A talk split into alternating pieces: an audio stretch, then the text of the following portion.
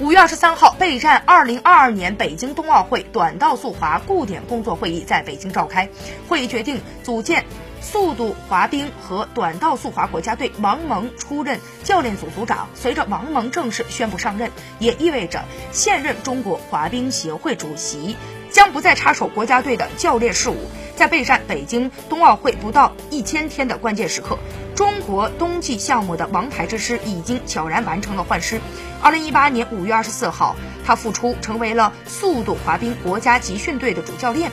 二零一九年的五月二十三号，组建了速度滑冰和短道速滑国家队，王蒙出任教练组组长。